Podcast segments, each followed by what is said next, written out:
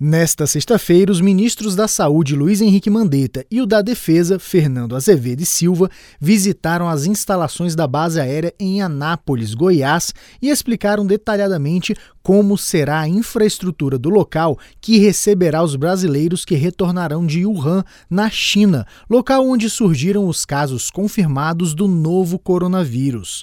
Na ocasião, o governador de Goiás, Ronaldo Caiado, elogiou as ações adotadas pelo Ministério da Saúde. Nós tivemos a oportunidade de ver aqui as instalações, o cuidado, o detalhamento de toda a área que será ocupada pelos 38 mais aqueles que virão na comitiva.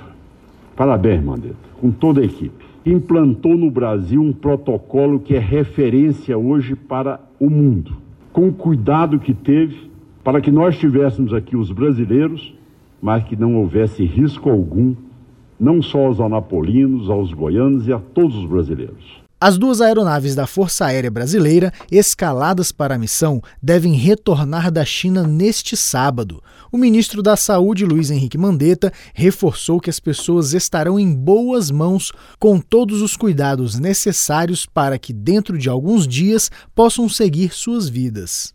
Tudo parte da análise de cenário análise de risco e compartilhamento com autoridades. Nada disso é feito sem se entender muito bem aonde estão, como estão, qual é o risco. Não há nada improvisado, não há um item que não tenha checklist completo, não há nada feito mais ou menos nessa operação.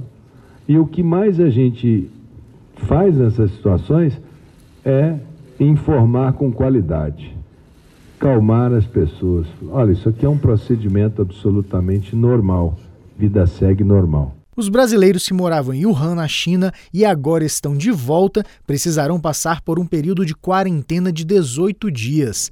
Devem embarcar de volta 34 brasileiros, incluindo seus parentes, além de 12 profissionais de saúde da Força Aérea Brasileira, dois médicos do Ministério da Saúde, dois jornalistas e oito tripulantes. Durante o período de isolamento na base aérea de Anápolis, as pessoas precisarão passar por exames periódicos.